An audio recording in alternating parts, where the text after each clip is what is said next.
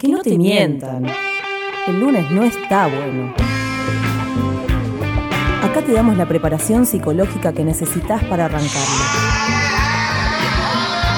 Esto es Antes del Final, por Radio Monk. Radio.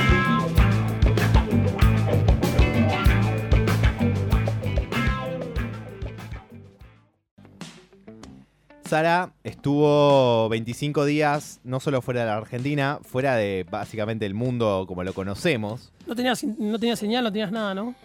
Internet allá eh, en los dispositivos móviles funciona con una tarjeta de Ectesa. Ectesa es la empresa eh, nacional de Sí. telecomunicaciones y vos compras una tarjeta que te dura una hora. Como el ciber. ¿Cuál- ¿Y cuánto te sale? Cibertarjeteado. Un cook, un euro. Uno a uno con el euro, el cook, Mirá. el convertible cubano. Como Mirá. unos... mm, 70 pesos por, por hora. Uf, No, son bueno. números. Sí, sí, pero nada. ¿Llegaste Eh, a comprar o no? ¿O- Sí, sí, sí, sí, sí. No, ah, usamos Pero bastante. bien, pero estuviste aleja... sí, Igual pregunta- podés, tipo, usar media hora. Sí, sí, sí. dejarlo, Lo tipo- conectás. Lo que yo hacía Sí. era conectarlo, subir la foto a Instagram, responder mensajes y Porque desconectarlo. millennial ante Bien. todo. Las. Porque si prioridades. no, ¿cómo iban a saber? Es yo que si no, estaba Claro. no viva? subió las historias, no existían. No, no Exactamente. pasó. Claro. Como dicen Exactamente. todo ahora. Pero Si no- estuviste desconectada de lo que es un poco el día a día, sobre todo de la Argentina. Yo cuando llegué, hablaba todo el mundo de un joven que se había muerto. Bien. Por Fue ejemplo. como- No, no bien, pero Hablaban No, de eso mal. y del documental de Nisman. Era lo único que se hablaba en los grupos donde estaba. me parece que es necesario que instruyamos tu cerebro con todo lo que sucedió en este mes que no estuvimos y vos ni siquiera estuviste en el país. Para eso, Pablo preparó un resumen de enero 2020 en la Argentina. Te lo debo porque no, no estoy en el tema. Ahora vas a estar en tema, Mauricio, una vez en tu vida. Un resumen, claramente, porque, bueno, estamos en Argentina y pasa un mes y es como Pasaron que pasa un año. sí, pasaron cosas. Literalmente. Y vamos con el primero y directamente vamos al audio. Al audio directamente para escuchar. Hay audio, a ver. gallinas en el gallinero. Bueno, ¿por qué este audio? ¿Por qué Susana dijo gallinas en el gallinero? Gallinas en el gallinero. A Susana Jiménez le, pu- le por la otra vez. Sari tiene en cara enero, de. ¿qué, qué, qué está pasando en este país? Principio de enero le pusieron un micrófono opinando. un error ya. Un error, porque a veces hay gente que no tiene que opinar de cosas. Porque entiendo que Susana, Jiménez tiene una imagen más de, qué sé yo, de esa ingenuidad que se me acaba de caer el celular, por eso se escucharon el ruido. Eh, esa ingenuidad que por ahí no tiene mucha. No se, no, se, no se relaciona mucho con lo que es lo que pasa en el día a día No, eh, Susana, en la sociedad. Susana no es una persona de a pie. Claramente. Estamos todos de acuerdo. Entonces le ponen un micrófono opinando del aumento, eh, lo del 30% en, en, bueno, en- Los impuestos los del impuestos 30% a compras en el exterior, a cualquier manejo con dólares, digamos. Ok, bien. Entonces ella dice, quiero que le vaya bien al país, que, de- que dejen de hablar de pobreza, que si hay pobreza, la, la gente vaya al campo. Tenemos empezó a decir, tipo, tenemos tantos campos en la Argentina, tanta tierra, ¿por qué no le dan una tierra? Sie- Y- claro, siempre fuimos el granero del mundo, hay que enseñar a la gente del norte a plantar, a tener un gallinero. Y plantar gallinas y con eso supuestamente vamos a salir adelante. Lo que con esta forma, lo que le contestó Marquitos Di Palma, bueno, que es eh, justo esa Ah, parte. porque se empezaron a cruzar todos. Sí, Sí, sí, sí, sí, sí, exactamente. Voy poniendo el agua para los fideos yo. Gracias. Dale, gracias. ella se... ella se- Marcos Di Palma le contestó, eh, chicana de por medio, eh, de, que Merce- eh, de que Susana Jiménez en su momento había traído un Mercedes-Benz en los 90, que lo había traído supuestamente que era para un. lo hizo pasar por un discapacitado, qué sé yo, y que no pagó eh, los impuestos que valía ese, ese Mercedes-Benz traído de afuera. Bueno, una chicana va, chicana viene, como que diciéndole. Marcos Di Palma terminó diciendo: Así que, muchachos, si ustedes quieren conseguir un Mercedes, Pregúntenle bueno, a Susana. pregúntenle a Sus- Susana eh, cómo hacer el gallinero para poder plantar y te salga un Mercedes un Mercedes Benz de 7 millones de, de dólares, por ejemplo. Algo así era el, el- Muy, el muy argentina la Me cosa. gusta que Marcos Di Palma esté en el rubro autos y solo comente cosas del rubro autos. Claro, o sea, está, está ahí. le podría haber dicho un montón de cosas a Susana. Solo habló de los autos. Me parece bien. Bueno. Vamos con otra noticia. Dale. ¿Qué más ¿Te tenemos? enteraste que, eh, Sari, que casi se viene la tercera guerra mundial también? Eh, me mandaron un mensaje que decía, parece que Estados Unidos va a invadir un país que no recuerdo ahora cuál. Eso fue todo lo que supe.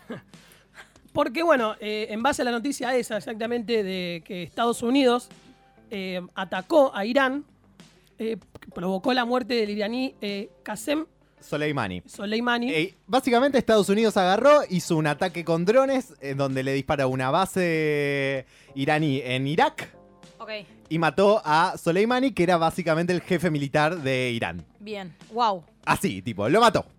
Eh, entre cosas hermosas que sucedieron con eso, descubrimos que le presentaron un montón de planes a Trump, de opciones de qué podían hacer, entre las cuales estaba esta, esperando que no eligiera la menos zarpada que era esta. Y él, obviamente, eligió la más zarpada, que era matar a Soleimani. Claro.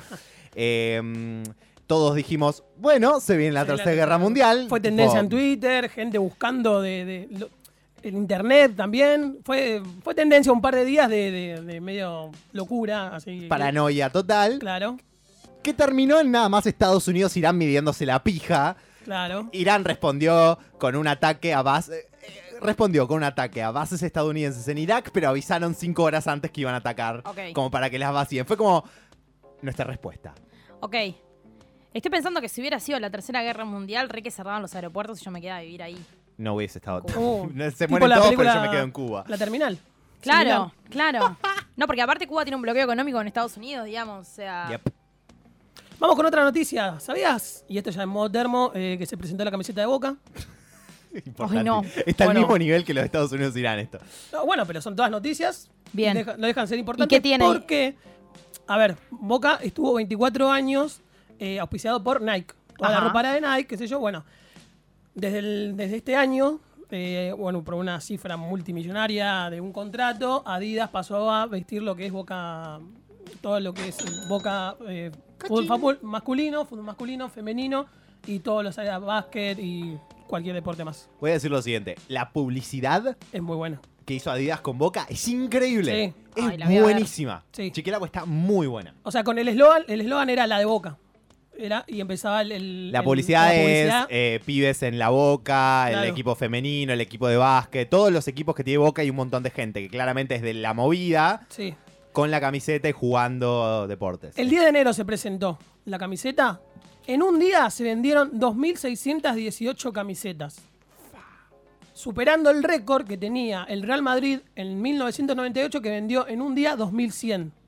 Hice la cuenta. 4.599 pesos está cada camiseta de Boca. En un Uf, día no. facturaron 12 millones 40.182 pesos Adidas. En un solo día. Tranqui. Tranqui, un número. Bueno, otra de las noticias fue la serie de Nisman, que la terminé también de ver. Eh, muy buena. A mí Muy lo que me buena. Sí, es muy buena. Lo que me pasó con esa serie eh, es que cuando la terminé de ver, me sentía experta en el caso Nisman. Y me pareció re peligroso. Mm. Porque una, yo que soy una persona que puede entender de leyes, digamos, que Claro. tiene cierto recorrido militante, que Sí. puedo analizar, o que me gusta también analizar ciertas cosas, pienso en una persona que no tiene es- esas posibilidades o esas ganas de hacer eso y se siente una especialista de Nisman y eso es sembrar sentido común. O sea, es sembrar sentido común.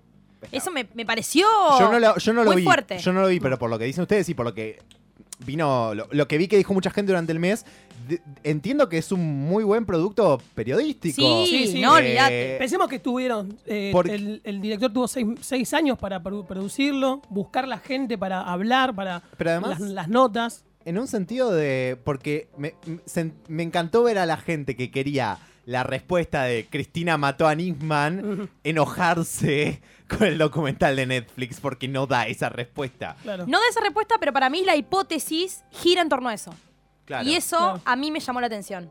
Que por más de que no establece, de hecho lo hablamos con Fede el sábado, que para él la hipótesis era que Nisman se ha suicidado. Para mí la hipótesis del documental, citando a la CIA, citando a Laura Alonso, eh, digo, preguntándole preguntas súper básicas a Timerman, que está en el documental y me, me- me puso súper triste cuando lo vi. Sí.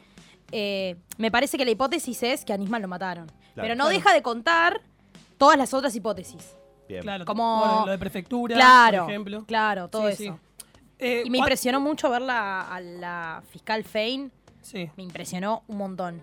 Cuando la, ¿Por qué? ¿En qué sentido? Que... Porque yo no la había visto nunca más Ah. y a ella después la procesaron cuatro Ah, años más sí, sí. tarde. Y la chabona se tuvo que ir de su puesto de trabajo. Claro. Yo entiendo que cuando una serie sobrepasa más... porque hay gente también dijo que bueno, que no, que supuestamente lo habían, eh, lo habían asesinado. Como que da para el debate. Cuando una serie genera eso, calculo que es porque está bien hecha, en principio. Sí, sí, sí, sí, total. Vamos ¿Qué con más? otra. Bueno, Eminem sacó un tema con la base de pescado rabioso. ¿Estabas al tanto, Sari? No. Sa- eh, Eminem, sacó, Eminem. Eminem sacó un nuevo disco, eh, sorpresa de la nada, de los cuales una de las canciones, Stepdad. Stepdad, está basada, la canción, en un sample de eh, Petiribi Sí. de Wow. Del disco Pescado. Pescado Rabioso. ¡Wow! Un montón. Sí, viene de la mano de que uno de los productores es eh, latinoamericano y conocía el tema. Eh, está acreditado está acreditado toda la banda. Ahí está. Ese es el tema. ¡No! ¡Muy bueno!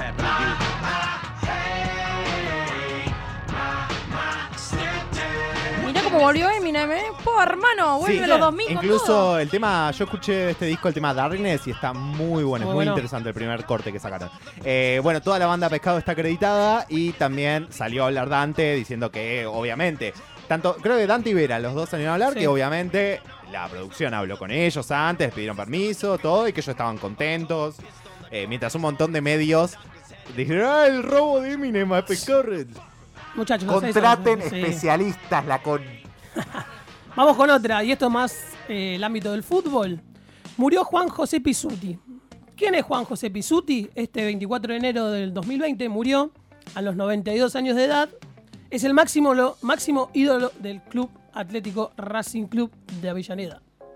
¿Por qué es el máximo ídolo? Más allá de que 92 años, estamos hablando de que en los 60 fue la cresta de este técnico. Eh, y bueno, las generaciones posteriores mucho no lo recuerdan, pero eh, fue el técnico que sacó invicto a Racing en el 66. Eh, había jugadores como Roberto Perfumo, Alfio Basile, el Coco Basile, que Claro. son más o menos conocidos a- en esta época. Un invicto de 39 partidos y al año siguiente, o sea, en el 67, ganó la Copa Libertadores y fue el primer equipo en ganar, el primer equipo argentino en ganar la Copa Intercontinental. Nos escribe el querido Ariel Darío Pereira y nos dice gracias por recordar a José, él es muy hincha sí, de, sí, de Racing. Club de Avellaneda. Exactamente. Eh, bueno, eh, fue. Bueno, este 24 de enero de 2020, la muerte de Juan José Pisuti. Obviamente hay que recordarlo. Vivía en Barracas. eh, un par de veces me lo crucé porque yo vivía por ahí en ese momento. Así que bueno, vamos con ¿Qué otra. Eh, ámbito del básquet, esta sí, calculo que la está saltando Sari. Murió Kobe Bryant en un accidente, un accidente, accidente de de helicóptero.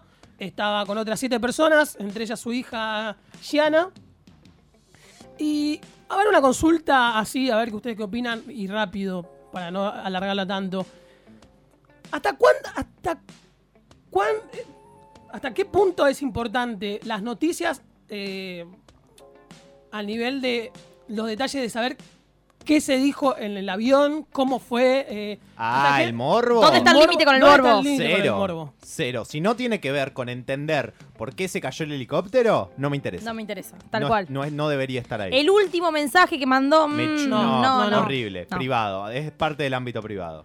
Bueno, y en el primer partido de los, de Los Ángeles Lakers de local ante Portland, cada hincha iba a encontrar en su butaca una camiseta de Kobe Bryant. Bueno, También, Sí. hay que decirlo, lo que no se habló También. lo suficiente fue recordar que él estuvo denunciado por violación. Que él confesó. confesó y aparte creo que le, lo- la resarció y, económicamente. y arreglaron económicamente con la víctima, pero no se menciona No. lo suficiente el hecho de que esto sucedió. Sí, Eh, incluso, eh, totalmente de color, pero el otro día veía que un podcast eh, de Estados Unidos de la serie Westworld dijo que iban a dejar de hacer el podcast porque Evan Rachel Wood, la actriz protagonista de Westworld, tuiteó recordando que Kobe Bryant había sido un violador también. No, Ese nivel de termo. no. Hay que decir, Sí, sí, sí, todo, obvio, obvio. todo de las personas merece estar en el ojo público en ese sentido. Vamos con otra que esta también es de esta semana, Sí. creo, la de Mauricio Macri diciendo que se iba toda la mierda. Increíble, ¿la viste? No, ¿Sabías del ¿qué? tanto? ¿No estás saltando de esto? Maravilloso. Sí, sí.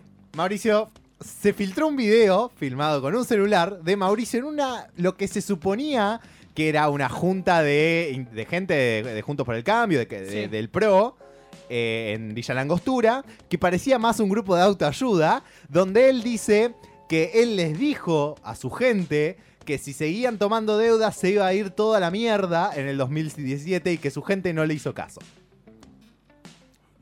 No sé, sí. Es decir, O sea, esto, él men- a sus esto es súbditos mentira. Esto diciendo- es mentira. Ustedes me están mintiendo. tenemos audio. A ver. Tomando deuda eternamente, veía que no podía para ningún lado achicar ese gasto porque mismo dentro de Cambiemos hay problemas, ¿no? O sea, mismo acá, no sé si abrido o no, dirán en contra de cuando quisimos corregir la asignación familiar de Patagónica, que sea lo mismo, que sea lo mismo de la Patagónica que la de la Matanza, no sobrevivía al radicalismo, el radicalismo presentó un proyecto en el Congreso para, por ley, decir que no se podía tocar eso. A mí me parecía que era lógico, un chico de la Matanza, que ahora lo mismo un chico de, al sur de La Pampa, pero no, entonces digo, yo siempre le decía a todos, cuidado, que yo conozco los mercados, que no te dan más plata, no vamos a la mierda, no, tranquilo, hay que seguir tomando. Encima se puede tomar deuda eternamente. O sea que-. Los mercados te, van pidiendo más plata y se va a ir toda la mierda. O sea, básicamente poniéndose en víctima de lo que pasó estos cuatro años y. Bueno, Si se filtra un audio de Cristina diciendo eso, Es un ¿sabés quilombo. qué? Sí. La cuelgan en Plaza de Mayo, chiquis. otra noticia con Mauricio Macri que fue electo presidente ejecutivo de la Fundación FIFA. Ah, eso, ¿me explicas? Va a ser una actividad part-time y ad honorem. Part-time. Sí, sí. Posta. ¿Por qué no puede trabajar ocho horas? Y el objetivo va a ser contribuir a la promoción de un cambio social positivo y de recaudar fondos para la rehabilitación y reconstrucción de infraestructuras deportivas dañadas o destruidas alrededor del mundo. Básicamente se va a intentar recaudar fondos, ayudar a los lugares más inhóspitos, eh, tratando de, de- de- más que nada con el fútbol, eh, ayudando eh, a la actividad deportiva de esto y mejorando los lugares donde se juega eso. Qué loco. Macri haciendo eso, bueno, y obviamente salió Ameal, Maradona, Donofrio, Tinelli a repudiar esto, hasta la misma AFA salió a repudiar la elección esta de, de, de Macri como presidente De la fundación. de la fundación. Infantino, presidente de la FIFA, salió a felicitarlo, dijo que era, era para él el puesto. Bueno, cosa que insólito. Vamos con la última también deportiva. Se lesionó Gago nuevamente. Eso no, Eso es, no es noticia. una noticia. Siguiente, eso no es noticia. Siguiente. Cinco lesiones, Iván. Cinco lesiones. Pobre Gago. Y bueno, la de Billie Eilish. Billie Eilish. Billie Eilish ganó todo en los Grammy. Se Para, ganó yo, est- todo no, no, para, yo estaba en Argentina cuando la vi eh, con sus pelos verdes. con sus pelos verdes. Pero como no la conocía, Se ganó no- todo. Ganó eh, Grammy Dorado por Disco del Año. Eh, además, eh, los de grabación y canción del año. Y mejor artista nuevo. Esos cuatro. Eh, bien, y creo que lo último que podemos mencionar Es es, la de- la que vos mencionaste también, la noticia del asesinato de Fernando Báez. de Fernando Báez en Villa Gesell por un grupo de, De 10 rugbyers. de 10 rugbyers. Eh, se está Muy fuerte. se- sí, se está terminando de determinar las culpas de cada uno. Claro. El cargo, eh, que, que- que se le atribuye a cada uno en la acción. Sí, sí. Y aparte, también esto es lo de Pablo Ventura, que era Eso no supuestamente sé si el décimo primero eh, también acusado. Eh, Hay un acusado más que ellos acusaron y ni siquiera había estado en. Villa Gesell. Ah, Sí, pero lo liberaron la semana pasada. Sí. Sí, sí. pasó un fin de semana en Cana igual. Sí, Claro. no, no, sí, obvio. Y, De- de todo- y era todo por una joda. Ellos resulta que cada vez que ellos se mandaban alguna picardía, como decían ellos, culpaban a este pibe. A mí me preocupa mucho el, est- el estado de abstracción que están teniendo estos pibes. mm, Yo, para ir cerrando, después podemos, si hay tiempo, hacer un piso o algo, pero me parece Sí. que tenemos que empezar a, a atender los problemas desde todos sus flancos. No es solo que sean rugbyers, no es solo que No, tomen obvio. alcohol, no es solo... Hay un montón de cosas que a nivel estatal hay que empezar a atacar como para empezar a resolver estas cosas que pasan siempre. Sí, sí, sí. Sí, sí, porque es verdad que pasó lo, que es las peleas y todo eso, pasó siempre y bueno, pero... Pero Sí. bueno, sí, lo vamos a debatir un poco más. Más adelante. Más adelante. Muy bien. Sumate. Hay gente que la está pasando igual que vos. Búscanos en Instagram como arroba antes del final y en Twitter como arroba antes del final FM.